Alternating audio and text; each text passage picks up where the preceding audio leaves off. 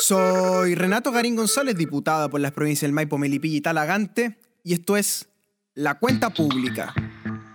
La Cuenta Pública, nuestro programa de información y análisis con todo lo que ocurre en el Congreso Nacional y también en la política internacional. Hoy día ya ha pasado más de una semana, 10 días, desde que estalló el octubre de Santiago de Chile, que luego se propagó por las regiones y fue una verdadera primavera chilena la que hemos vivido en las últimas 10 jornadas. También hay noticias en el resto del continente americano con elecciones en Argentina, Uruguay y Bolivia que vamos a estar comentando brevemente. Aquí arranca entonces la cuenta pública. Saludo por supuesto a las personas que nos siguen en el Facebook. Me pueden encontrar con el fanpage diputado Renato Garín González que está creciendo muchísimo en estos últimos días. Ya nos acercamos a los 40.000 usuarios. En Instagram Renato Garín Diputado, tan simple como eso. Me encuentran ahí, ya tenemos cerca de 14.000 seguidores. Y en Twitter, Garín Diputado. Ya estamos cerca de los 20.000 seguidores también en Twitter, trabajando en esas redes sociales con toda la contingencia. Este podcast lo puedes encontrar en Spotify, donde hay más ya de 30 capítulos de la cuenta pública. Lo mismo en Apple Podcast si eres usuario de un iPhone, por ejemplo. Si lo estás viendo por YouTube, toca la campanita acá abajo y suscríbete a nuestro canal. Por supuesto, todas las redes sociales monitoreadas, todas las pautas vistas Acá arranca la cuenta pública. La cuenta pública entonces. Nuevamente estamos de regreso para comentar cómo avanzan, cómo se desenvuelven, cómo, cómo nos despertamos de este, de este largo, largo periplo que han sido los últimos 10 días. Les puedo contar que el Congreso Nacional ha sesionado casi de forma ininterrumpida, solo se frenó el sábado y el domingo este último fin de semana para poder ir a las regiones, ir a las comunas, visitar a las familias, ¿verdad? Y luego ya estamos trabajando para toda la comunidad en el Congreso Nacional, sacando proyectos de ley, viendo la agenda, en una clase política que realmente ha reaccionado con histeria ante la crisis que se vive en las calles y la velocidad que se le coloca hoy día a los proyectos de ley se echaba de menos antes, ¿verdad? Se echaba de menos cuando llegamos acá y por supuesto que parece que, que hay nuevos vientos, nuevas épocas que soplan en el horizonte de Santiago de Chile y acá en Valparaíso. Sin embargo, pese a que han ocurrido hechos maravillosos como esa marcha de 1.200.000 personas en la Plaza Italia, como una marcha de más de 100.000 personas entre Santiago y Viña del Mar, marchas multitudinarias en San Bernardo, en Melipilla, en Peñaflor, en toda nuestra zona, también hay hechos muy complejos y muy difíciles de analizar. En primer lugar, se ha quemado el metro.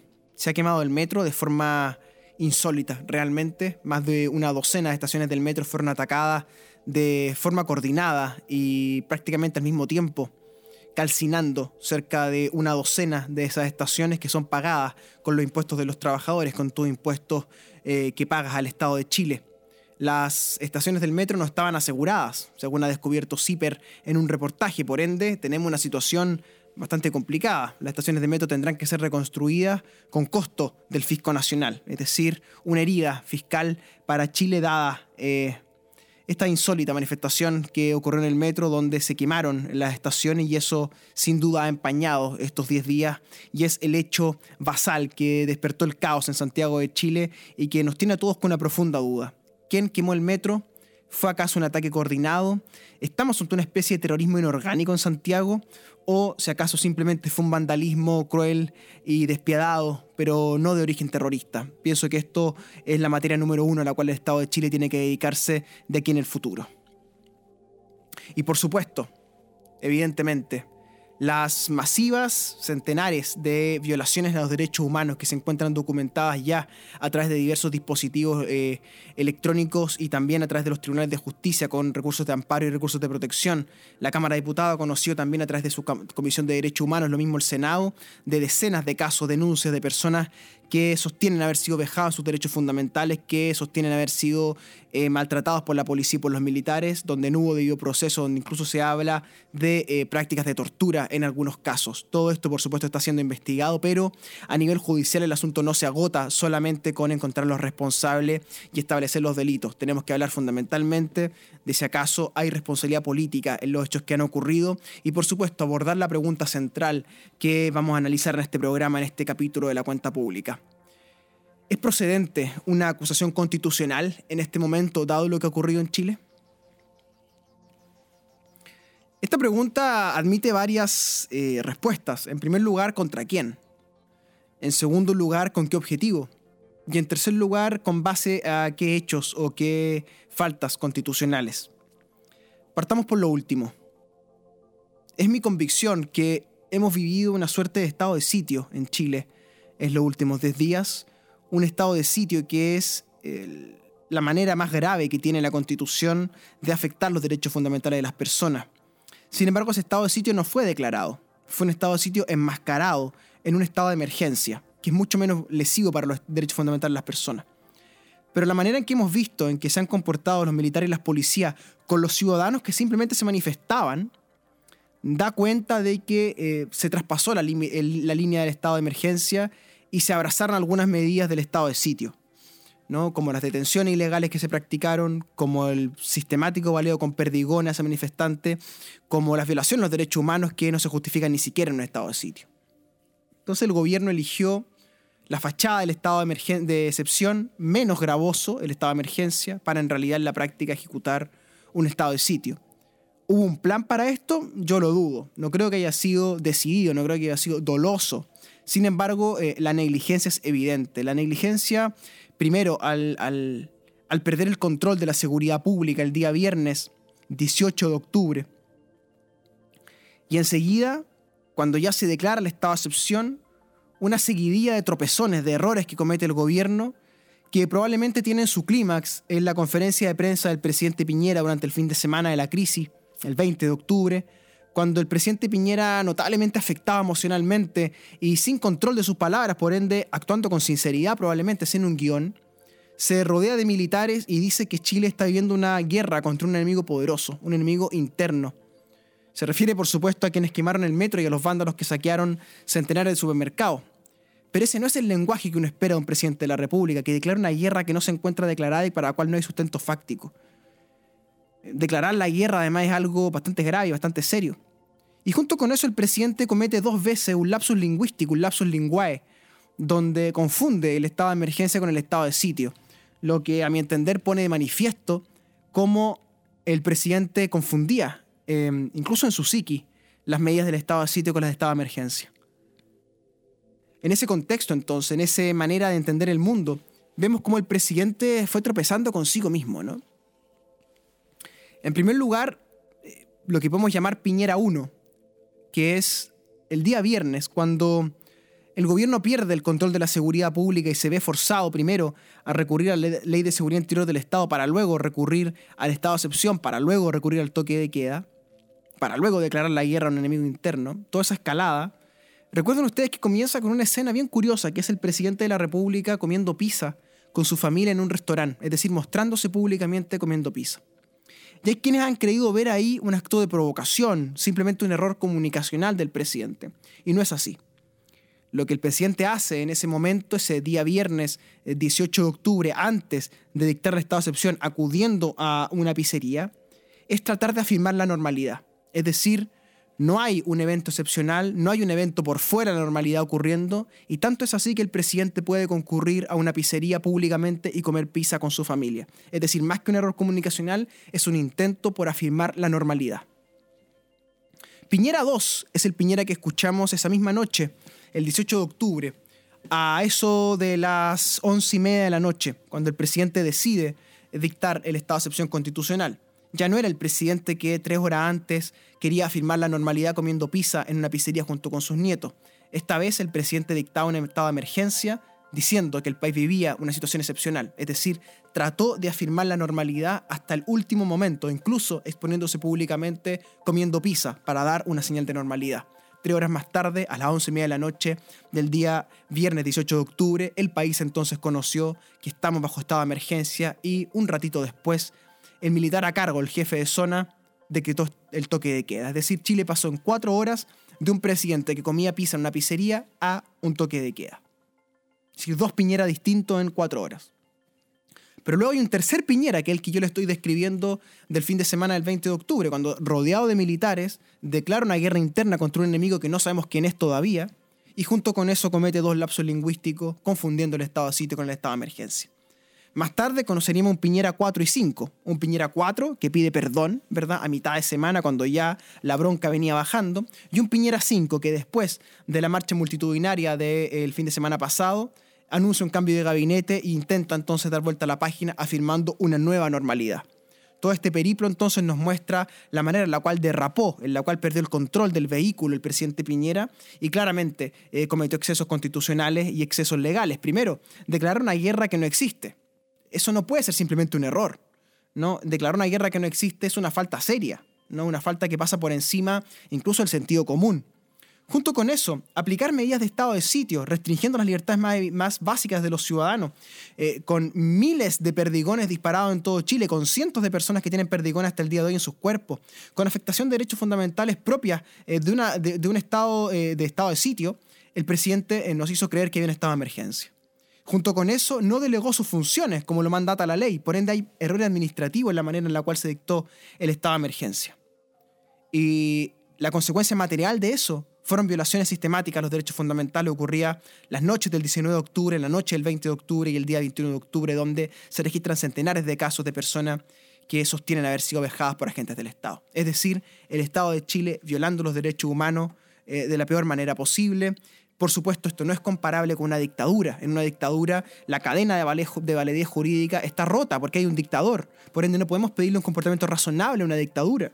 Eh, eh, no estamos con la DINA ni con, ni, con, ni con la CNI operando. Lo que estamos en contextos de democracia, con un estado de excepción dictado de manera eh, curiosa, con la nariz torcida. Dentro de ese estado de excepción, entonces, se producen rompimientos de la cadena de validez, de la coacción del Estado, de la violencia estatal. Por ende, agentes del Estado violan los derechos humanos en democracia bajo la fachada de un estado de emergencia. Esto es completamente inaceptable. Por ende, vemos que los sujetos acusables constitucionalmente son al menos dos el presidente de la República por todos los hechos que le he relatado, y el ministro del Interior y Seguridad Pública, Andrés Chadwick, quien, incluso habiendo ya el cambio de gabinete, ha sido reemplazado por Gonzalo Blumel, eh, la Constitución establece, el artículo 52, que los ministros son acusables hasta seis meses después de dejar el cargo, lo mismo el presidente de la República. Por ende, eh, Chadwick es acusable, lo mismo Piñera. También se ha hablado incluso de acusar a Alberto Espina por ser el civil a cargo de las Fuerzas Armadas, pero sin duda la responsabilidad política, institucional, es del ministro del Interior y del presidente de la República, Sebastián Piñera. Configurado así lo hecho, entonces ellos son las dos personas que irán responder. Viene la pregunta de, por qué hacer una cuestión constitucional. Eh, ya se han levantado voces que sostienen que sería un poquito inconducente, puesto que la oposición no tiene mayoría necesaria para em, llevar a cabo un juicio político exitoso puesto que se requiere mayoría en la Cámara de Diputados y se requieren dos tercios en el Senado que actúa como jurado. Ciertamente no están los dos tercios en el Senado porque la derecha tiene casi la mitad de los votos en el Senado, pero en la Cámara de Diputados se requiere la mayoría. Y en la Cámara de Diputados podría darse una mayoría, aunque ya sabemos durante este periodo parlamentario en que yo estaba acá en el Congreso, se han visto tres acusaciones constitucionales ya, una contra el ministro de Salud, que me tocó defender a mí en la sala por sorteo, otra contra la ministra de Educación, que fue recientemente desechada eh, esa acusación, y también una acusación constitucional contra eh, tres ministros de la Corte Suprema por un fallo sobre materia de derechos humanos. Esas tres acusaciones fueron derrotadas en la ah, sala de la Cámara de Diputados por los votos demócratas cristianos y algunos votos independientes en todos los casos. Sin embargo, en este debate, pareciera que no es solamente el cálculo político de si acaso se va a ganar o se va a perder la acusación constitucional lo que debiéramos analizar, porque si se pierde o se gana, bien irrelevante hasta cierto punto, dada la gravedad de los hechos que hemos conocido y la violación de los derechos humanos. Y hay quienes piensan, bueno, dado que se va a perder, el gobierno va a salir fortalecido de esto. Y eso es dudoso, porque perfectamente el gobierno eh, al dar explicación, al exponerse públicamente, internacionalmente sobre los hechos que han ocurrido, puede salir muy debilitado. Recordemos que tienen la PEC por delante y la COP25 por delante, dos instancias internacionales donde Piñera quiere mostrarse como un líder democrático y medioambientalista eh, en todo el planeta. Entonces, en ese contexto, eh, el gobierno puede salir muy debilitado, pero no es el objetivo debilitar al gobierno o fortalecer al gobierno, es dejar en claro los principios jurídicos del Estado de Derecho, el respeto a la Constitución y el respeto restricto a los derechos humanos. Más encima, esta Constitución, este texto constitucional es permanentemente defendido por la centro-derecha, fue redactado por abogados de centro-derecha, especialmente por Jaime Guzmán, profesor de Derecho Constitucional, maestro Andrés Chadwick, que a su vez es profesor de Derecho Constitucional, por ende se justifica, creo yo, pensar en una acusación constitucional que vaya más allá allá incluso el cálculo político de perder o de ganar, pero todo eso está veremos porque la oposición está hoy día en un pleno debate respecto de esto. Estos asuntos, sin embargo, remiten a un asunto fundamental, que es la legitimidad política y jurídica de la Constitución de 1980. Si la Constitución del 80 va a ser pasada por encima por el propio gobierno del presidente Sebastián Piñera, bueno, ¿qué queda para el resto, no? Una Constitución donde el Tribunal Constitucional y la Corte Suprema están de las mechas viendo cuáles son las competencias de cada cual. Una Constitución que está permanentemente espoloneada del Tribunal Constitucional por fallos que van en contra de leyes que ha establecido el Congreso soberanamente, como por ejemplo el aborto en tres causales es decir, un contexto donde es dable pensar en una reforma constitucional profunda o bien, como han manifestado amplios sectores de la sociedad chilena, en una asamblea constituyente que redacte un nuevo texto constitucional. Pero todo ese debate, todo ese debate que es legítimo, ¿verdad? Que hay que ponerle pino hay que ponerle carbón a ese debate, es muy importante también dejar en claro los principios constitucionales y el Estado de Derecho en Chile. Y aquí pareciera que se ha pasado por encima de las mínimas garantías procesales y el debido proceso que tiene todo, todo ciudadano en un Estado democrático moderno. Y por ende es dable pensar que debe concurrir tanto Andrés Chávez como Sebastián Piñera a dar explicaciones al foro político que es la Cámara de Diputados y que se estudie entonces una acusación constitucional. Insisto, hay material de sobra, creo yo, para fundamentarla. Hay sesudo informe en Derecho de una docena de doctores en Derecho, profesores todos de Derecho Público Derecho Constitucional, sobre los diversos errores jurídicos que se manifestaron durante ese fin de semana del 18 al 21 de octubre, donde eh, no se hace la delegación administrativa, donde se dicta el estado de excepción en base a una norma derogada, etcétera que tienen claras muestras entonces de la negligencia administrativa y jurídica que se apoderó de la moneda, la verdadera histeria que se apoderó de la moneda desde las horas de la tarde del viernes hasta el domingo en la noche cuando el asunto empezó a mainar. Todo eso, por supuesto, convive en paralelo con violaciones a los derechos humanos, con casos donde eh, diversas personas están anunciando que han sido objeto de violaciones a los derechos humanos, de falta del debido proceso, de vejaciones. Se ha hablado incluso de una estación del metro donde se habrían practicado detenciones ilegales, la estación Baquedanos. Hay gran polémica sobre eso. Eh, se ha vinculado primero la PDI, luego el Instituto Nacional de Derechos Humanos desvinculó la PDI del caso, pero aún está en estudio porque se han dicho cosas muy graves respecto a ese lugar.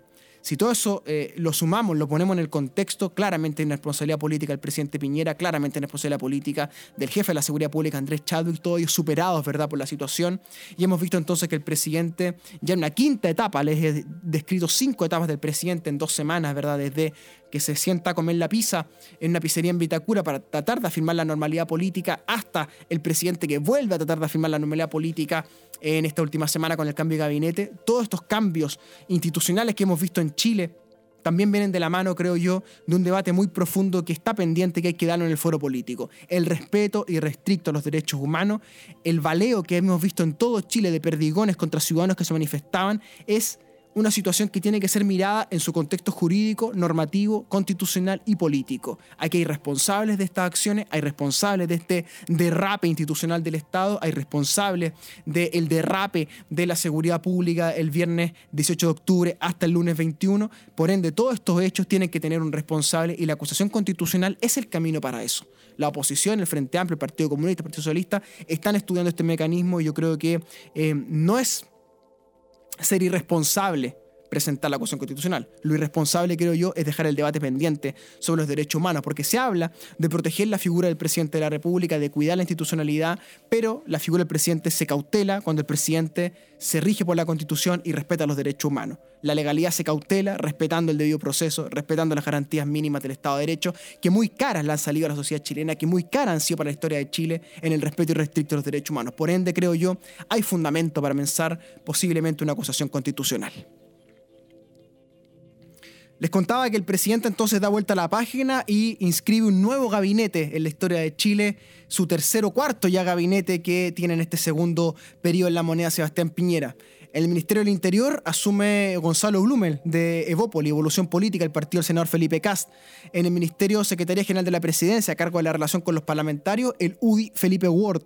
Y en la vocería asume la ex RN, hoy independiente, y ex intendente de Santiago, Carla Rubilar. Quedó pendiente, todavía estamos a la espera del nombre que asume en su reemplazo en la Intendencia de Santiago.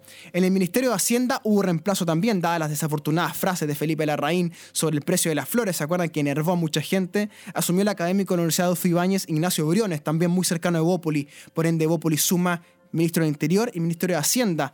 Los últimos dos años del gobierno entonces probablemente veamos Evópolis siendo el partido fundamental del gobierno. En economía, Juan Andrés Fonten también se va luego de sus desafortunadas declaraciones sobre levantarse más temprano para evitar el alza del metro. Él es reemplazado entonces por el subsecretario de Obras Públicas, el poeta Lucas Palacios. También hay cambios en el Ministerio del Deporte, donde se va la periodista Paulín Cantor y asume la ex vocera Cecilia Pérez. Estos cambios, entonces, estas transformaciones, estos nuevos ministros que vemos, eh, conviven con el cambio político que se está pidiendo desde la sociedad, aunque el nuevo gabinete, salvo un par de nombres, todos los demás son parte entonces del establishment político de Chile Vamos y de la centro derecha. Se observa un, un gabinete sí más enfocado hacia la derecha liberal, hacia Evópoli, con Blumel conduciendo la agenda política en interior y con Briones conduciendo la agenda en Hacienda. El gobierno tiene que ahora tomar decisiones muy importantes sobre la reintegración tributaria, sobre qué va a hacer respecto a la reforma tributaria, si va a incluir impuestos a los más ricos, si va a terminar con, el proyecto de reintegración tributaria. Eh, Ignacio Briones, el nuevo ministro de Hacienda, se ha mostrado favorable a eso, por ende pareciera que está contra la corriente en ese sentido. Y Gonzalo Blumel, un joven eh, Gonzalo Blumel, que asume, me parece, siendo el ministro más joven en Interior luego de Rodrigo Peña y Lillo, tiene el gran desafío entonces de aclarar qué ha ocurrido con la violación de los derechos humanos y hacerse cargo de la crisis de las policías, y así como su relación con Carabinero y con la PDI fundamentalmente, dada la amplia crisis que tienen esas instituciones y hemos conocido, sobre todo en Carabinero, de los escándalos al respecto. Eso entonces con Chile ya pareciera que hemos vuelto a la normalidad chilena, aunque esa normalidad probablemente nunca vuelva. Los símbolos sagrados de esta transición política, el metro de Santiago construido con el impuesto a los trabajadores, símbolo del desarrollo de la ciudad, ardió durante una noche el viernes 18 de octubre hacia la madrugada del sábado 19 de octubre y eso es un símbolo tremendo de cómo fue profanado, un símbolo sagrado de nuestra sociedad. Lo mismo con los supermercados, los templos votivos del consumo, ¿verdad? Junto con los malls, allí donde los chilenos consumen y compran y han encontrado productos de todas partes del mundo gracias a los tratados de libre comercio y la globalización. Ese proceso entonces encontrar los supermercados, la materialización, el lugar sagrado del consumo, que también ardió y fueron saqueados centenares de ellos. Fueron profanados entonces esos símbolos, el metro y los supermercados. Eso con Chile entonces, el final de la transición chilena pareciera ya estar pariendo una nueva época que se comienza a vislumbrar en el horizonte. Sudamérica también comienza una nueva etapa y vamos a volar rápidamente hacia Montevideo, donde se registró la primera vuelta presidencial entre el Frente Amplio y los partidos opositores de derecha. Y han pasado a segunda vuelta Daniel Martínez, el ex intendente de Montevideo por el Frente Amplio, con el 40% de los votos, y Daniel Lacalle Pou del Partido Colorado, quien se hará entonces una segunda vuelta entre Daniel Martínez y Lacalle Pou hijo del expresidente Lacalle. Habrá entonces una segunda vuelta en Uruguay que se pronostica muy, muy estrecha porque va a haber una sumatoria de votos entre... Em, el Partido Nacional y el Partido Colorado, que son las dos fuerzas de centro derecha, que van a dar de sacar entonces después de tres, tres gobiernos, casi tres lustros, algo así como 13 años, 14 años estaba ya el Frente Amplio Uruguayo, que estuvo primero con Tabaré Vázquez, luego con Pepe Mujica, luego volvió Tabaré Vázquez y hoy día buscan entonces un cuarto periodo con Daniel Martínez que tendrá una estrecha segunda vuelta, según pronostican las encuestas, contra la calle Pou. ¿Quién es el favorito hoy día? Se dice que el favorito es el opositor de centro derecha, la calle Pou, aunque varias encuestas pronostican un empate y una llegada voto a voto para la segunda vuelta que se registrará a finales de año de Montevideo tomamos el avión y cruzamos el Río de la Plata para desembarcar en la hermosa ciudad de Buenos Aires, donde se registraron elecciones nacionales, presidenciales de gobernadores y también en algunas ciudades autónomas. Por ejemplo, la presidencial. En la presidencial se dio lo que todos pensaban, aunque con diferencias menores.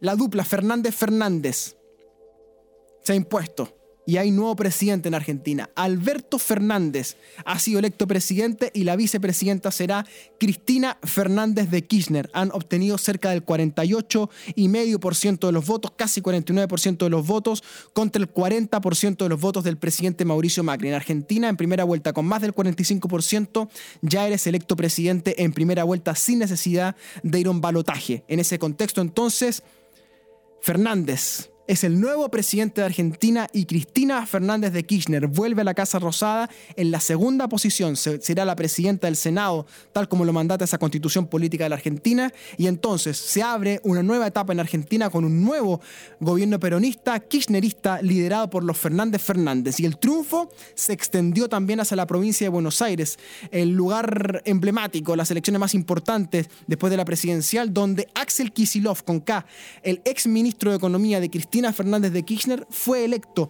gobernador de la provincia de Buenos Aires y derrotó con mayoría absoluta, cerca del 52% de los votos, a la estrella electoral que tenía la derecha argentina de Cambiemos, María Eugenia Vidal, que obtuvo solamente un 38% de los votos, dándole así entonces mayoría absoluta al exministro Axel Kisilov, que será entonces el próximo gobernador de la provincia de Buenos Aires. Alberto Fernández, presidente, Axel Kisilov, entonces gobernador de la provincia de Buenos Aires, y la vicegobernadora será Verónica Magario, muy cercana también a Cristina Fernández de Kirchner, ex intendenta de La Matanza, que es el distrito electoral más importante de Argentina, el más voluminoso en cantidad de votos, donde el kirchnerismo arrasó realmente y se aseguró la elección de Axel Kisilov en la provincia de Buenos Aires. Entonces en la Casa Rosada, Alberto Fernández con Cristina, y en la provincia de Buenos Aires, en la gobernación, Axel Kisilov con Verónica Magario. Ambos triunfos entonces peronistas del tronco kirchnerista. Sin embargo, Cambiemos, la derecha resistió a nivel de la ciudad autónoma de Buenos Aires, la conocida Cava, donde Horacio Rodríguez Larreta retuvo para sí el sillón edilicio de Buenos Aires, derrotando al presidente del Club Deportivo San Lorenzo de Almagro, Matías Lamens obtuvo también mayoría absoluta Rodríguez Larreta con cerca del 53% de los votos, un poquito más, casi 54, y Matías Lamens se quedó por abajo del 40, cerca en el 38. Es decir, un triunfo holgado, un triunfo suculento para Horacio Rodríguez Larreta, que será el próximo jefe de la oposición, muy probablemente el único de Cambiemos del bloque oficialista que sobrevive en su cargo y tendremos entonces en la Rosada y en la provincia de Buenos Aires al kirchnerismo, Fernández y Kisilov, y en la ciudad autónoma de Buenos Aires tendremos a un macrista Horacio Rodríguez Larreta liderando la oposición argentina. Desde Buenos Aires volamos a La Paz, donde también hubo elecciones presidenciales esta última semana y hay una gran polémica en La Paz, diría yo la gran polémica en este momento de Sudamérica, que es sobre la legalidad de la elección de Evo Morales. Ocurre que al igual que la constitución argentina, en Bolivia se obtienen más de 45 puntos y una ventaja de 10 puntos respecto al segundo que queda debajo del 40, varias reglas hay que colocar, hay mayoría entonces y se puede ser presidente sin necesidad de segunda vuelta. Es lo que obtuvo Morales respecto al expresidente Mesa. Morales se quedó con el 47% de los votos y Mesa con el 36% de los votos, 11 puntos de ventaja, por ende Morales debería ser ungido presidente por un cuarto periodo consecutivo. Sin embargo, siempre hay un pero en esto, pareciera que hay polémica sobre la elección porque, según la oposición, según expresidentes como Quiroga, como Mesa, según algunos organismos internacionales, habría habido una especie de fraude electoral, dado que los primeros cómputos le daban solamente 6 o 7 puntos como máximo, 8 cuando máximo a Evo Morales respecto de Mesa, quedando con 44 a 37 más o menos, 44 a 36, y hubo un apagón en el conteo de votos, se volvió el conteo de votos en la mañana siguiente y entonces ya había una mayoría suculenta para Evo Morales con 11 puntos de ventaja, con actas electorales que parecen entonces estar eh, siendo objeto de polémica porque podrían estar adulteradas a favor del presidente boliviano y del vicepresidente, el hombre clave del régimen, eh, Álvaro García Linera gran polémica hay en el mundo en este momento porque varios gobiernos están decidiendo, los gobiernos de derecha sobre todo, como Colombia, como Chile, como Ecuador, como Argentina, decidiendo no reconocer el triunfo de Evo Morales y exigirle que haya una segunda vuelta entre el presidente en ejercicio, Evo Morales, y el primer, eh, la primera minoría, que fue eh, Mesa, ¿cierto? Es decir, una segunda vuelta entre Mesa y Morales para entonces darle legitimidad a la elección. Pero esto, por supuesto, es una gran polémica, porque primero, si hubo algún tipo de fraude que no está probado aún, nada garantiza que no haya fraude en la segunda vuelta. Y además, nada garantiza que los gobiernos de derecha y la oposición a Morales, sobre todo Mesa, reconozcan el triunfo de Morales si es que Morales gana por las buenas. Todo esto se da, por supuesto, en el contexto de la reelección de Morales, que en principio va a estar prohibida por la reelección del Tribunal Constitucional. Sin embargo, Morales finalmente se presenta contra el texto de la Constitución, dado un fallo del Tribunal Constitucional favorable a él, que concibió la reelección como un derecho humano fundamental y entonces consiguió presentarse y supuestamente ganar. Pero estamos a la espera de qué ocurre entonces con esta elección boliviana. Antes de despedirme, saludo por supuesto a quienes me hacen posible llegar a los hogares, a cada radio de eh, nuestro distrito, la Radio Máxima en San Bernardo, la Radio Amanda en Bunyan y en Carrera de Tango. En toda la provincia de Talagante me escuchas por la Radio Contacto. En Curacaví tenemos AFM Music y en Melipilla está la Radio Creativa en toda la zona urbana y en toda la provincia de Melipilla, las zonas rurales, la Radio Ignacio Serrano 540M, la más tradicional del mundo rural. Si me estás viendo por la televisión, lo estás haciendo por nuestro canal de Melipilla Telemel. A todos mis vecinos y todos mis vecinos, un gran abrazo. Han llegado tiempos un poquito más normales Ahora, asumir las responsabilidades, los culpables de violaciones de derechos humanos tendrán que responder y, por supuesto, seguir remando, seguir batallando para hacer de esta una democracia siempre mejor y cada vez más integrada desde el punto de vista humano. Hasta aquí, un nuevo capítulo de la cuenta pública. Un gran abrazo a todos mis vecinas y mis vecinos. Seguimos en contacto en las redes sociales. Seguimos haciendo esta Diputación Popular al servicio de los ciudadanos.